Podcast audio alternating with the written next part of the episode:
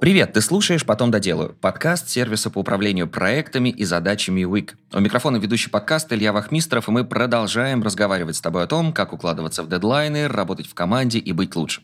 Сегодня у нас формат Блица, и основная тема заявлена такая – как AI можно использовать в менеджменте сейчас и в ближайшем будущем.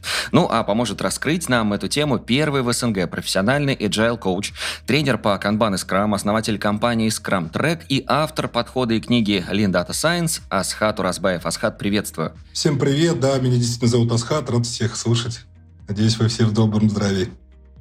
Да, спасибо большое, что сегодня уделил нам время, и мы на эту тему можем пообщаться. Но сначала хочется спросить вообще, э, как вот эти методологии управления проектами вошли в твою профессиональную деятельность, на каком этапе ты решил заниматься этим профессионально? Ну, я э, очень-очень давно, много лет назад, 25 лет назад стал примерно, примерно 25 лет назад стал программистом, прошел достаточно типичную карьеру от младшего разработчика до тимлида. Ну и потом просто стал менеджером проектов в той компании, в которой работал. Произошло это быстро, ну, по, по, наверное, по тем меркам, за 4 года, потому что тогда индустрия росла безумно быстро, все быстро становились сеньорами, через год ты уже сеньор. Тогда было такое время, да, забавное. Ну и вот как-то обнаружил себя в управлении проектом, потом попал в компанию Luxoft, а уже в Luxoft занимался, ну, поскольку мне тема управления была интересна, я э, стал человеком, которого тогда называли процесс-инженер, потом процесс-архитект, человек, который занимается процессами. То есть, когда появляется новый клиент у компании – естественно, возникает вопрос, по каким процессам они должны работать. Вот подключается такой архитектор процессов и помогает выстраивать процессы в новом подразделении организации для нового клиента, например. Ну вот, потом я через какое-то время обнаружил, у нас появился клиент, который по Agile работал. Вот, мы все были потрясены, что это совершенно что-то невероятно новое, но я был вообще в шоке начал всем рассказывать, как это классно, руководству, топ-менеджменту и так далее. И когда начали появляться внутренние, потом внешние клиенты, по, которые приходили и говорили, так, они такие, у нас нет никаких требований. И раньше мы говорили, давай, до свидания, то теперь говорили, а, все равно можем вам все продать. У нас есть специально обученный подход, специально обученный человек, сейчас у вас все получится. Вот. Ну, потом начал консультировать другие внешние компании, ну и завертелась, потом появилась своя компания и так далее. Ну, вот тогда, 25 лет назад, ни о чем таком же вообще даже и помыслить нельзя было, да? Вот насколько для тебя вот изменилось вообще все за эти 25 лет с точки зрения как раз-таки методологии управления проектом? Оно меняется, а, я скажу, циклично и даже скорее спирально. То есть оно вот так вот по спиральке поднимается, понимаешь? То есть вначале это было революция, потом она откатывается, потом новая революция. И вот, вот таким вот образом то мы э, централизируем подходы, децентрализируем подходы. И вот таким вот образом мы, то мы опираемся значит, на то, чтобы максимально дать свободу людям, то потом централизируем все, говорим, что нужна какая-то единая стратегия, единая идея, потом назад. И, ну, в общем, вот таким вот образом это развивается. То есть, скорее, циклы, но, в принципе, поступательное движение какое-то заметно. Улучшение, конечно, есть, сто процентов. А можем ли мы сейчас сказать, что вот сейчас новая революция происходит, вот как раз при помощи искусственного интеллекта? Ну, а, можем об этом поговорить как раз, да, абсолютно, безусловно, конечно, она точно происходит. Она пока носит такой, знаешь, вот есть такой диалектический переход э, количественных изменений в качественные. Пока количественные накапливаются, потому что пока все это влияет на личную продуктивность отдельных людей, о чем мы, собственно, и хотели, насколько я понимаю, поговорить. Но очевидно, что по мере того, как все это будет накапливаться, начнет влиять на то, как команды взаимодействуют. Но пока инструментов таких нет, тулов таких нет, мы можем только вот присматриваться. Это скорее идея для, может быть, молодых стартаперов попробовать такие тулы вытащить и посмотреть, получится ли им в эту революцию строиться вот с этой стороны, со стороны поставки каких-то инструментов. Но ты в своей деятельности уже каким-то образом искусственный интеллект используешь, может быть, как раз вот для личной продуктивности? Да, безусловно, конечно. И, ну вот я смотрю, у тебя работает, э, а, не, не знаю, можно называть или нет, один из инструментов, который тебе точно помогает.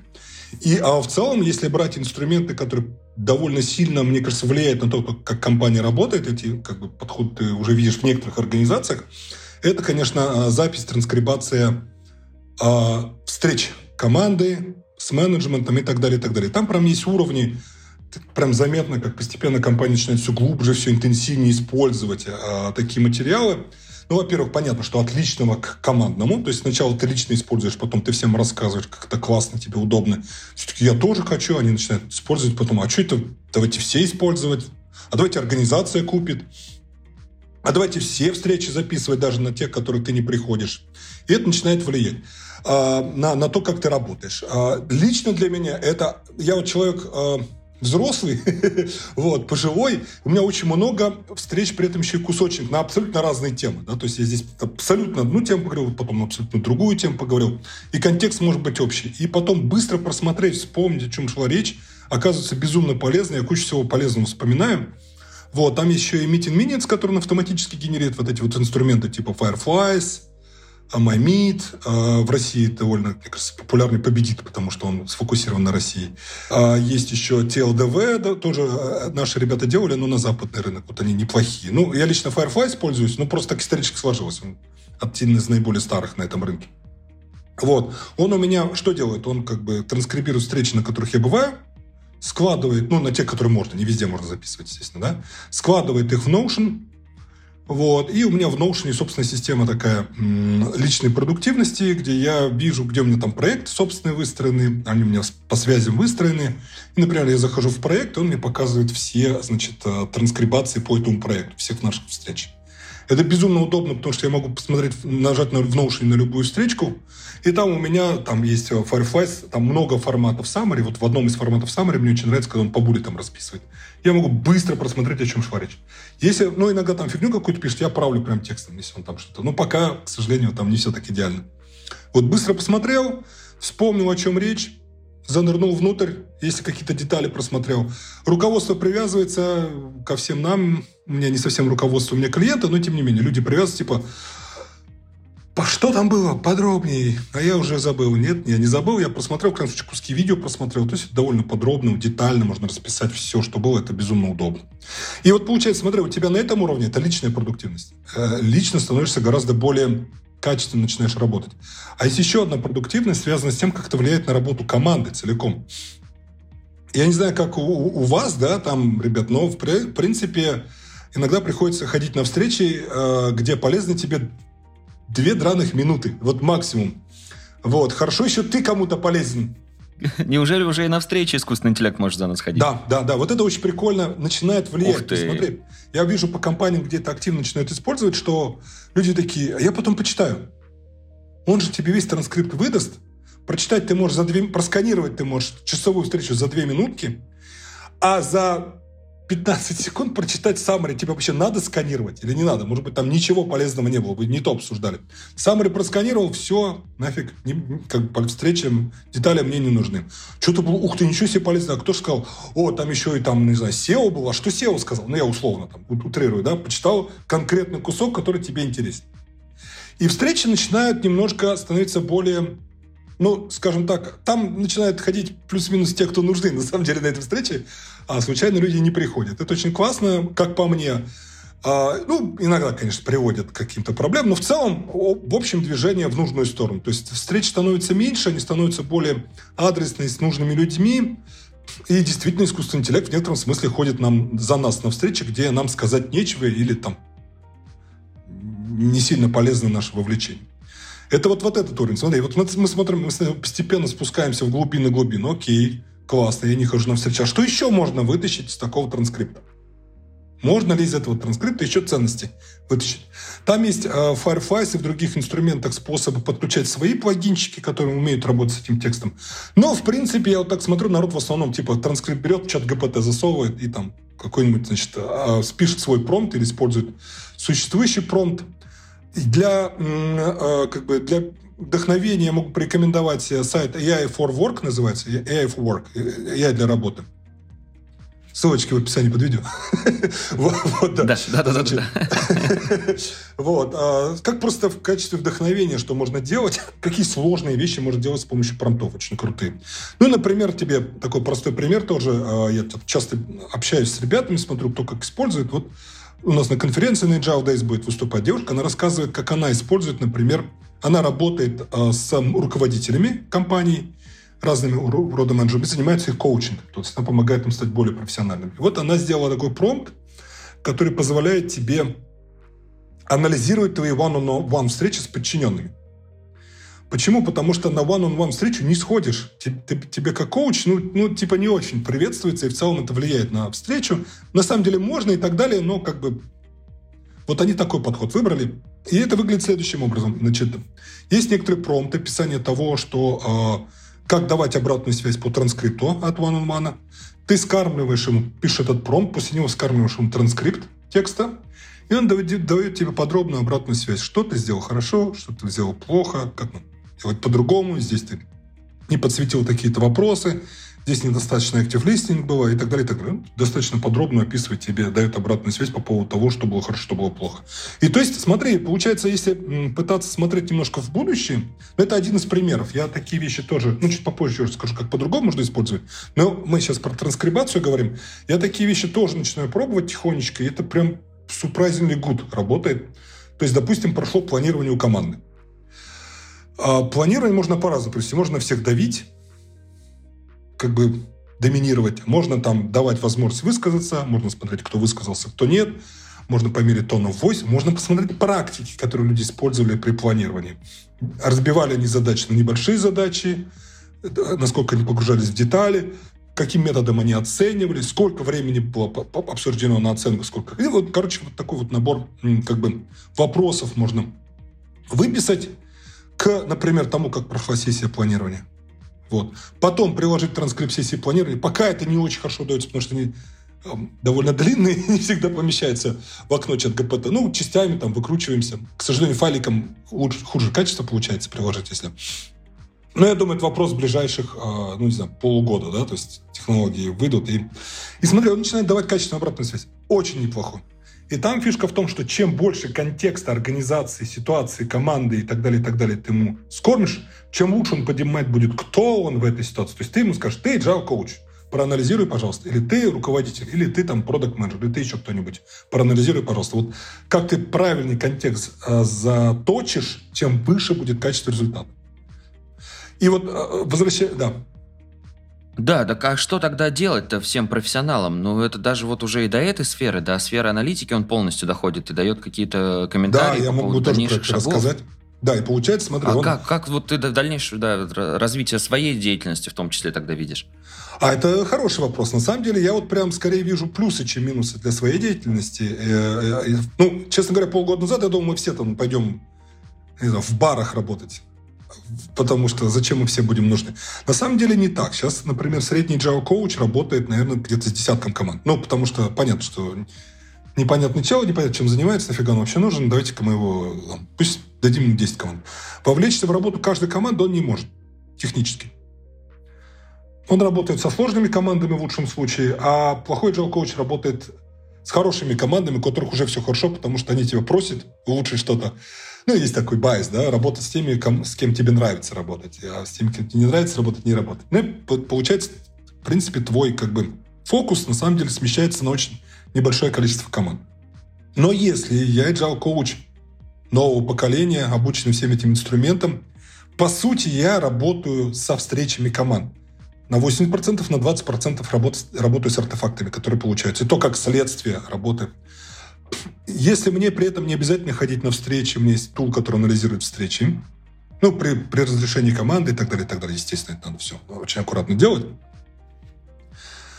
Кто не хочет, тех не записываем. Очевидно. Это ну, на всякий случай говорю, потому что люди сейчас начинают думать, что какая-то фашистская тема начинается. Нет, на самом деле это все должно быть абсолютно добровольно по определенным правилам структурированного организации. Итак, допустим, у меня есть регулярные транскрипты встреч команды. Допустим, я научился писать классные промпты, которые анализируют и дают качественную связь, обратную связь команды, а мне информацию для дальнейшей моей работы. В том числе для репортинга менеджмента, например, если это нужно. Возникает вопрос. Получается, что я могу гораздо глубже и качественнее делать свою работу, как agile коуч, понимаешь? Более того, а в пределе, мы сейчас как бы двигаемся, да, заходя глубже. А вот такой вопрос, Илья, скажи, пожалуйста, а не может быть такое, что моя работа как agile коуч написать правильные промпты, которые дают обратную качественную связь команде и следить за трендом? Я выточил ну промпты, ну, да, они да. хорошие, я взял какие-то стандартные индустриальные, выточил свои классные промпты, вот они как бы дают обратную качественную связь команде, а зачем тогда мне ходить вообще? Ну вот, вот такие вопросы возникают. Это в некотором смысле будущее, это интересно, куда это будет двигаться. В том числе с точки зрения продукт менеджмента абсолютно те же кейсы, те же, ну, не, не те же, похожие кейсы начинают возникать. Могу тоже пару примеров рассказать. Да, ну вот смотри, тоже еще один Давай. вопрос возник. Вот ты говорил о э, спиралевидности, да, вот это вот и, и, и революции, эволюции, вот как раз-таки ну, сфер управления проектами и методологии. Может ли быть такое, что вот сейчас, вот знаешь, мы приходим к тому, что там один человек не пришел на встречу, да, за место него искусственный интеллект проанализировал это все, он там его выжимку дал, потом там еще один отвалился, третий, четвертый. В итоге мы приходим к тому, что на встрече у нас там один спикер, главный вещающий, да, и там несколько искусственных интеллектов, которые его слушают. Может ли быть такое, что в какой-то момент, опять же, обратный эффект пойдет, что все скажут, ну нет, это никуда не годится, давайте все обратно на встрече, будем, ну как-то лично создается лучший вайб, так, например. Так, так примерно да? и будет. Я могу примерно свое ощущение рассказать, как, скорее всего, это будет. Угу. Это горизонт довольно большой, это не год, но вот, скажем, 10 лет. Горизонт 10 лет, если брать. Сейчас идея такая, что это идет от э, персональных помощников, твоих личным. Это выглядит как старательный, но довольно э, ограниченный возможности джун. У него хорошо с, с памятью, но очень плохо с пониманием контекста. Контекст нужно снабжать, это отдельная большая тема, как правильно снабжать контекстом. Ну, допустим, это сейчас так. Такой помощник. Потом это semi-pilot называется. То есть, э, когда ты все больше и больше ему доверяешь. То есть, это твой фактически middle, senior человек, на которого ты реально делегируешь большой объем работы. Но все еще он тебя не заменяет. Это просто способ делегировать на него работу. И третий, э, как бы этап, до которого мы типа как должны доехать, все это ждут, посмотрим, это автопайлот. Автопайлот — это полноценный человек, который как бы пилот такой, вот знаешь, искусственный интеллект, который полностью заменяет какую-то роль внутри организации. Понятно, что и роль трансформируется, концепция поменяется. Но вот взять можно для примера какую-то одну роль и попытаться профантазировать, как это могло бы выглядеть. С этой точки зрения кажется, что тестировщики, например, в IT-командах ну, первые на а, не то чтобы вылет, но как бы довольно много вещей из того, что они делают, можно автоматизировать за счет того, что контекста к этому моменту становится очень много. У нас есть код, у нас есть документация, как тот же, тот же автопайлот может написать гораздо качественнее, чем человек.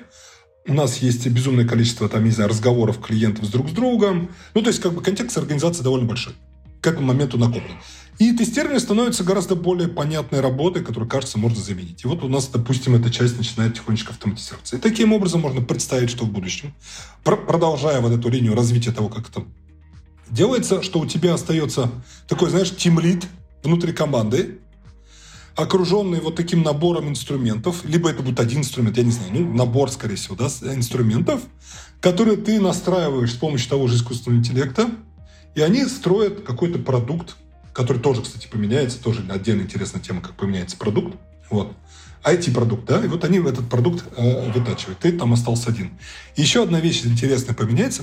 Кажется, что тогда текущая ситуация, когда производительность IT-компании зависит от производительности программистов, изменится. Допустим, программисты станут довольно быстро писать код. И тогда, ну, программисты будущего, автоматизированный искусственный интеллект, да, тогда у нас вся а узкое место э, сдвинется в сторону Discovery.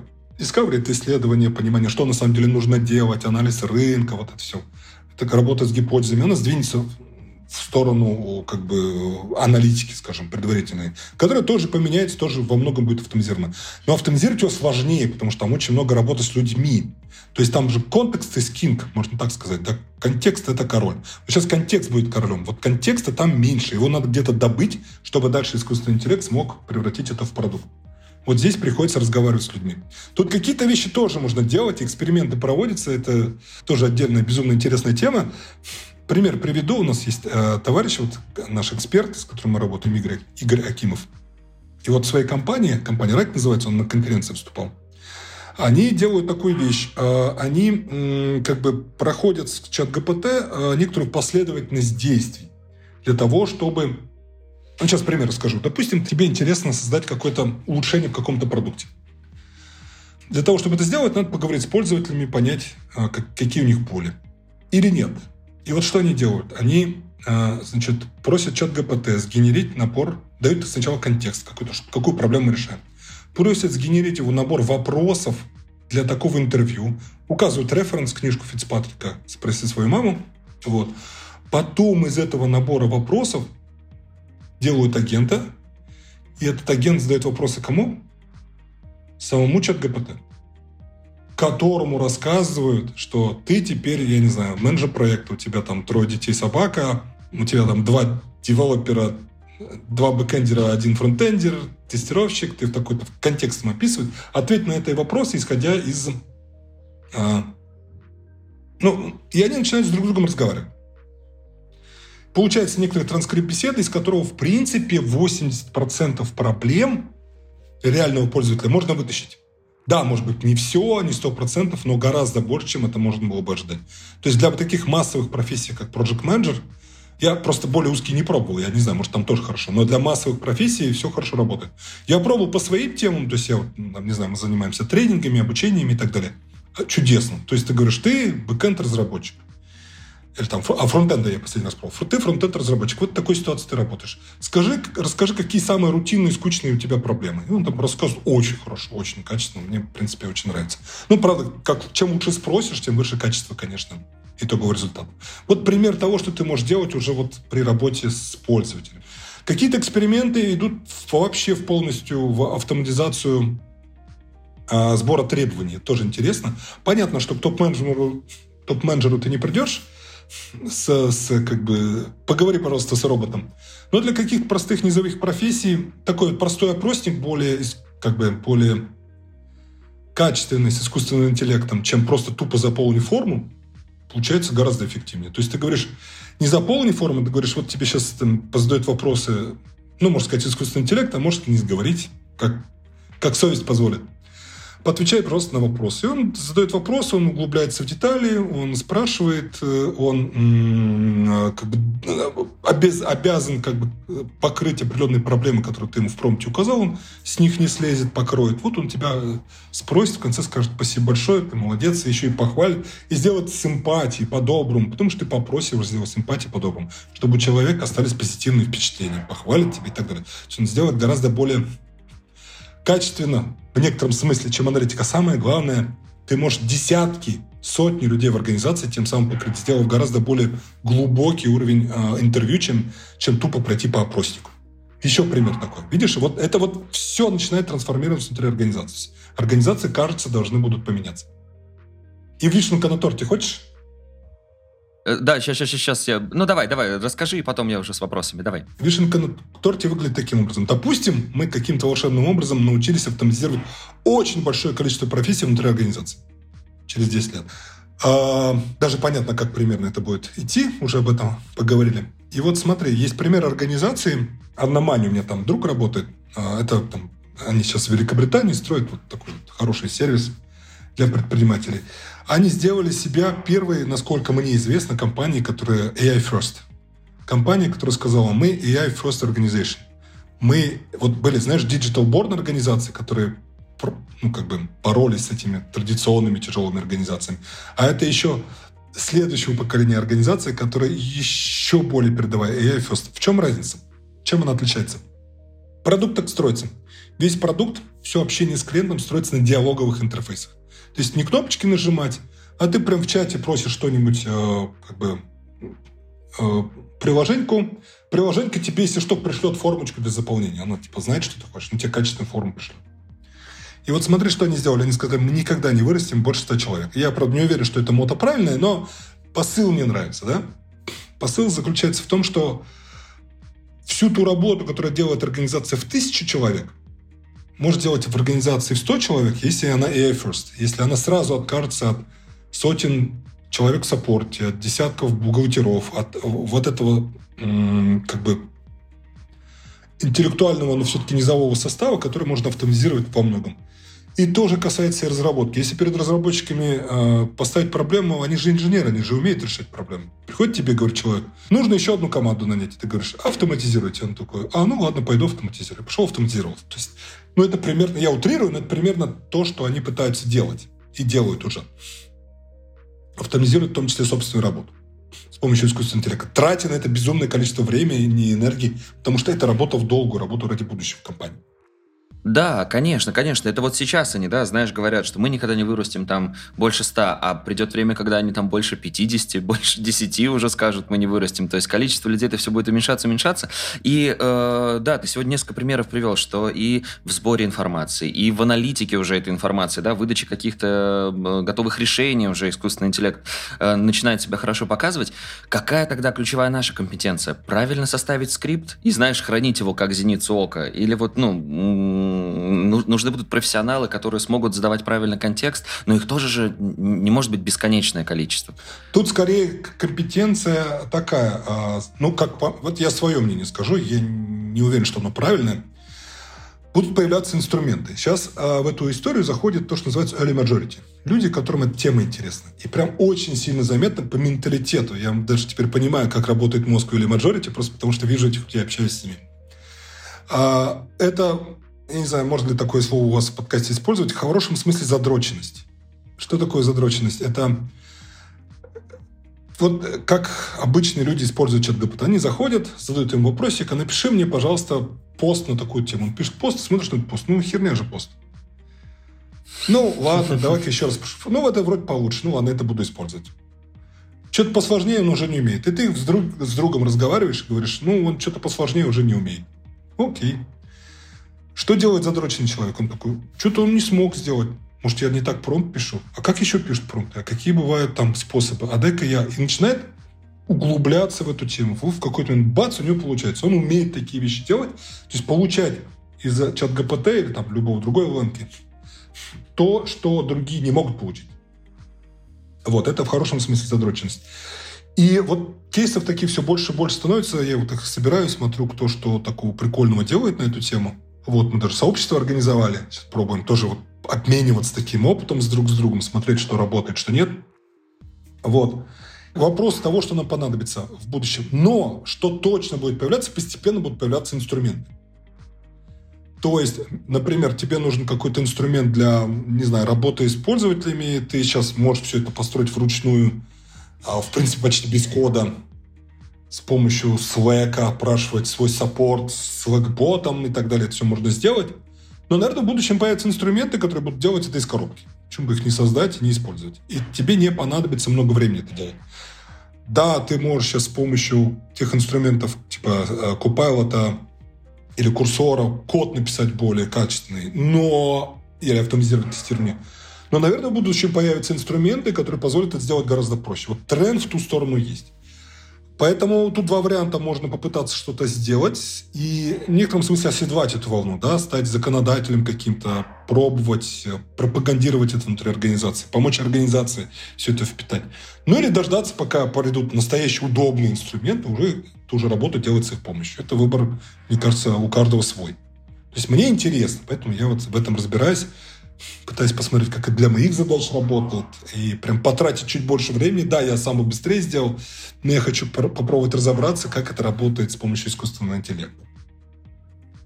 Да, это вообще очень интересная сейчас, знаешь, тенденция. Вот мы говорим о том, что организации, в которых сейчас тысячи человек, со временем, да, они сужаются до 100 человек, и вот куда эти 900 человек пойдут, неизвестно. В то же время количество людей, работающих на мероприятии, уменьшается, а количество людей в мире растет. И вот ты думаешь вообще, как, куда вот будут трансформироваться эти потоки нашей энергии, да, нам же нужно будет в любом случае что-то созидать, да, вот в какую-то сторону идти. Может, у тебя по этому вопросу тоже есть какие-то мысли? Да, я, конечно, могу рассказать кстати, другое дело, что начинаешь людям это рассказывать, все таки ну, как прекрасно, но когда это будет еще? Ну, в принципе, можно их понять. А, да, безусловно, но тут что произойдет? А, в принципе, такие случаи уже были. А, была неолитическая революция, потом, в конце концов, сто лет назад мы все были бы фермерами, выращивали бы себе сами еду, вот 90% людей. Сейчас это не так. Фермеров там, дай бог, полпроцента населения, но чуть больше, если посчитать всех на круг, включая производителей тракторов, например, да, но все равно. Их не очень много. Вот. И остальные все-таки что-то делают. Мы вполне, как экономика, умеем э, сами себя обслуживая, приносить деньги в экономику. Этого вполне достаточно, это работает. Соответственно, мы сами себя будем обслуживать. Как это практически бывает? Ну, мне кажется, ты прекрасный пример такого типа человека, который вполне себе способен зарабатывать в Ютубе. Если посмотреть на твою же сферу деятельности лет там 30 назад, то там было занято очень небольшое, вернее, большое количество людей, но выхлоп у них был небольшой. Было телевидение, да, то есть там было, не знаю, в России, в СССР было там три канала, но в этой истории было занято безумное количество людей. Сейчас индустрия стала больше, но и контента, который она генерит, стало гораздо больше. И вполне можно на этом зарабатывать. Какой-нибудь блогер с, там, не знаю, с десятком тысяч а, пользователей вполне себе способен заработать себе на жизнь, например, да? И это превращается в такую индустрию. То же самое будет происходить, скорее всего, во многих других индустриях. Мы ждем такого же дизрапшена, например, а, видеопродакшене таким, например, в производстве фильмов. Ну, про вот эту ссору слышал, наверное, да, вот недавняя новость. Какого качества OpenAI теперь может помогать делать видео? Это, конечно, космос. И что будет дальше, тоже понятно. И, там... и вот что это будет означать? Это означает будет, что девочка 11 лет для своих подружек и десятков тысяч таких же девочек, как она, вполне способна сделать очень качественный мультфильм, вот, собрать аудиторию и, в принципе, монетизироваться неплохо. Это касательно производства видео. То же самое, а, э, ну это как бы понятный, понятный тренд. Есть более интересный тренд, связанный с гейм-индустрией, разработкой игр. Если искусственный интеллект продолжит свой поступ, то создать хорошую, качественную мобильную игру сможет инди-разработчик, любой, гораздо более качественную, чем сейчас. Ему нужно будет гораздо меньше времени и усилий потратить. Произойдет две вещи. Первое – это а, ассистенты – а я ассистенты, которые могут, ну, которых ты можешь попросить сделать сцену, они, в принципе, уже неплохо это делают, а в будущем будут делать еще лучше. Вот. Это называется Natural Language Programming, программирование на, искусственном, на естественном языке. Вот. А второе, твой пороговый вход в профессию уменьшается. Потому что если тебе что-то непонятно, ты можешь спросить у искусственного интеллекта, и он тебе ответит достаточно хорошо, чтобы ты понял. А если не понял, у него хватит терпения объяснять, пока ты не поймешь. И это прям реально сильно влияет а, на то, как люди работают. Я вот а, начал программировать, потому что, ну, вернее, я раньше программировал, но вот как бы мне гораздо легче, быстрее программировать, потому что я могу, если мне что-то непонятно, спросить, и он мне объясняет. Так что даже мне становится понятно. Это сильно упрощает вход в профессию.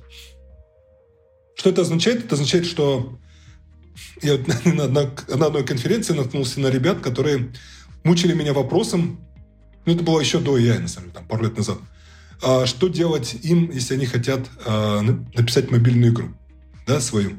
И вот два 14-летних смешных пацана, типа, ну, что-то рассказал, что знал. Ну, суть не в этом. Суть в том, что а теперь просто станет в будущем, через пару лет. Такие ребята смогут сделать мобильную игру и просто по теории вероятности гигантское количество этих ребят добьются успеха. И экономика так выстроится, что ты можешь быть производителем игры для 30 тысяч человек, прекрасно себя чувствовать, собирать донаты и кайфовать, и тебе хватит на жизнь совершенно спокойно. Вот. Экономика перестроится из-за такого дизрапшена. И таких индустрий много. Вот да, у меня тоже такая знаешь, возникло ощущение, что вот, э, как ты сказал, да, вот 30 тысяч человек, они играют в твою игру, и тебе достаточно, то есть мы на такие маленькие группки по интересам будем делиться, да, где да, вот просто там, лидер мнений локальный, он да. Угу. То же самое с искусственными мирами. Если посмотреть на то, что делает Apple, и там тоже такой тренд вперед проследить. Если ты смотрел фильм или книжку читал, первому игроку приготовиться. Ну, выглядит... Сейчас э, вообще на Киберпанк смотрю, мы, мы просто ровно идем, потому что все эти ребята придумали фантасты в течение 20 лет строго вот по тем шагам, которые они для нас придумали. Ну, мы по ним идем. Вот первому игроку приготовиться, кажется, вот сценарий достаточно реальный. Да, ну, наверное, у нас будут миры. Эти миры мог, можно создавать, можно создавать самому. Создатели крутых миров э, будут зарабатывать много денег за счет рекламы, например, той же. И ты можешь хостить мир на 2000 человек, вполне с этого спокойно жить. Я условно говорю, я не знаю, как это будет, но я имею в виду, что это тоже а, один из вариантов того, как мы будем развиваться как, а, как мир в целом. И опять-таки еще один дизрапшн. вполне себе просто индустрия создания и развития этих миров, она достаточно емка, чтобы поглотить всех тех людей, которых освободят э, новые инструменты внутри корпорации. То есть раньше ты был клерком в корпорации, а теперь ты создаешь миры или участвуешь в их создании, или, ну, понятно, каким-то образом задействован в этой, в этой индустрии. Вот, рекламу там готовишь, или еще что-то делаешь, не знаю что. То есть такие вот индустрии отпочковываются, увеличиваются, начинают поглощать освободившуюся массу людей. Почему? Да потому что денег дофига и ресурсов дофига, как, как у э, human beings, да, у нас много ресурсов, поэтому, ну, куда эти люди денутся? Они что-то придумают себе. Не будут же они голодать. Ну, вернее, они могут голодать. Ну, кому-то, наверное, не повезет все равно. Но это не будет массовой историей, скорее всего, потому что мы такие кризисы много раз проходили. Каждый раз энергия только растет внутри общества. Круто, круто. На самом деле, да, вот из такой утопичной идеи, в которой, которой многие, в общем-то, представляли, заговаривая об искусственном интеллекте, ты сейчас так картину расписал действительно того, как это может происходить в будущем. И, если честно, она ложится. Ложится, и мне кажется, что примерно так оно и, и произойдет в будущем. Посмотрим только через какое время. Жалко, что время нашего подкаста не дает возможности еще больше эту тему раскрыть, но, возможно, встретимся по этой теме еще раз. Но не могу пару вопросов о продуктивности задать, так как все-таки подкаст потом доделаю обязывает. И знаешь, Асхат, мы с тобой вот буквально 30 минут сейчас общаемся, у меня сложилось полное впечатление, что ты человек, который не выгорает. Вот так ли это на самом деле? Нет, Если конечно. ты выгораешь все-таки, то как ты с выгоранием борешься? Да, я выгораю, бывает. Ну, биполярочка спасает, да, иногда выгораешь, потом через какое-то время раз перестал выгорать. Не, у меня никаких хороших рецептов нет в этом плане. Ну, кроме, наверное, как у всех, Спорт хорошо помогает. А мне когда-то Никита, мой партнер по бизнесу, давал советы, я всегда ему следую, по крайней мере, стараюсь. Жизнь строить вокруг спорта. Расставил спорт, то есть какие-то вот такие якорные моменты должны быть э, очень важны. А потом все остальное. Нет такого, что, я не знаю, какая-то важная встреча должна помешать тебе заняться спортом, потому что это как раз путь э, по снижению продуктивности, эффективности. Вот мне очень солнце помогает. Я вот сейчас на Кипре, мне очень сильно помогает солнце по утрам, потому что вот это утреннее московское вставание и, э, не знаю, не факт, что это кому-то поможет, кто не живет на Кипре в качестве совета. Я имею в виду, что солнце очень влияет лично на меня с точки зрения э, вот отсутствия выгорания. Море, солнце, вот такие вот моменты. Вот. Семья, чтение книг, какие-то интересы. Иногда программирование помогает. Я вот, э, следуя за Максом Дорофеем, называю это кодотерапия он это называет, кодотерапия. Когда вот эти встречи задалбывают, люди, устаешь сильно от людей. И у меня есть пэт-проекты, которыми я занимаюсь, вот как программист. Ну, такой домашний, мам, мамкин программист. Вот, мне очень нравится писать код. Там все, все это задолбали, пошел код пописал, немножко выдохнул, немножко полегче стало. Вот, какие-то такие вещи. Uh, work-life баланс удается соблюсти? Я думаю, что да. Мне кажется, да. Я довольно ленивый человек, поэтому для меня нет такой проблемы. То есть я не трудоголик, скажем так, поэтому я всегда делал то, что мне нравилось. Вот. Супер. Вот это, наверное, как раз рецепт, да, как в том числе бороться с выгоранием. Ты вот говоришь, что такого секрета нет, но вот, возможно, это и есть. Делать то, что нравится, и все будет хорошо. Ну, с одной стороны. С другой стороны, конечно, сильно мешает, потому что если ты предприниматель, делать только то, что нравится, довольно сильно снижать эффективность того бизнеса, в котором ты работаешь. Мне кажется, как раз умение предпринимателей заключается на 80% умение вот этих вот лягушек есть по утрам, которые холодные, склизкие, но их надо сожрать. Вот их сожрал, пошел, продрался, и поехал дальше работать и жить, и как бы двигаться дальше. Вот надо уметь через них продираться. Вот мне вот этого не хватает, на самом деле. Ну, ты о книгах упомянул, что э, тоже это один из э, способов расслабиться. Может быть, что-то порекомендуешь нашим слушателям? Что-то из недавнего или, наоборот, э, книга какая-то давно была прочитана, но очень сильно повлияла на тебя? Из художественных или а, технических? Ну, тоже можно, можно да, и, и бизнес-литературу, и художественную. Слушай, и я на самом деле как, читаю, как если техническую, читаю не столько книги, сколько статейки всякие. А, то есть вот прям книги, чтобы я так сел прочитать. Ну, потому что, по крайней мере, то, что мне сейчас интересно, оно прям пока до книг не добралось, наверное. Вот. А, из художественных я, например, «Марсианина» почему-то очень люблю и очень часто его перечитываю. Я его еще наткнулся на него, когда видел, он был статьей на Хабре, с ссылкой на блог автора. Не помню, почему-то безумно интересно это читать. Ну, вот эта книжка. Так, слушай, это всегда хороший вопрос, всегда срубает. На самом деле я довольно много читаю, но вот прям сходу что-то назвать из того, что надо было подготовиться мне. Вот, попытаться выписать какие-то примерчики. Чайным Евель мне нравится из таких художественных писателей. А вот, у него есть а, всякие книжки. Вот название сходу вспомнить не смогу, но, в общем, надо было мне подготовиться, выписал тебе примерчики. А вот, про посольский город, по-моему, называется книжка, мне очень понравилась. Ну, мы в любом случае найдем, да, и ссылочками в описании их тоже продублируем, чтобы проще было их найти. Супер, Расхат, спасибо тебе большое. Очень много мыслей ты, мне кажется, сейчас э, ну, не то чтобы взбудоражил, наверное, да, поселил в умах наших слушателей о том, что будет в будущем, как нам к этому будущему адаптироваться, приспособиться и, самое главное, не потеряться, а найти себя. Спасибо тебе большое. Да, да, да. Я тоже хочу всем напоследок сказать, ребята, очень интересно, все только начинается. И э, я уверен, что искусственный интеллект нам всем поможет, а нас победит. Ну, то есть у меня вот мнение поменялось на противоположное за полгода. Вот, я думаю, будет очень интересно. Ну, с этими мыслями и будем ожидать того самого будущего. Спасибо. Да, спасибо тебе. Спасибо, что дослушал выпуск до конца. Делись этим и другими выпусками со своими друзьями и коллегами. Подписывайся, чтобы не пропустить новые. И, конечно же, регистрируйся в нашем сервисе Wix. Wix отлично подходит для работы с собственными задачами, например, для планирования дел на день. Также подходит и для работы в команде. Регистрируйся, чтобы стать эффективнее и делать больше. На этом все. До встречи в следующем выпуске.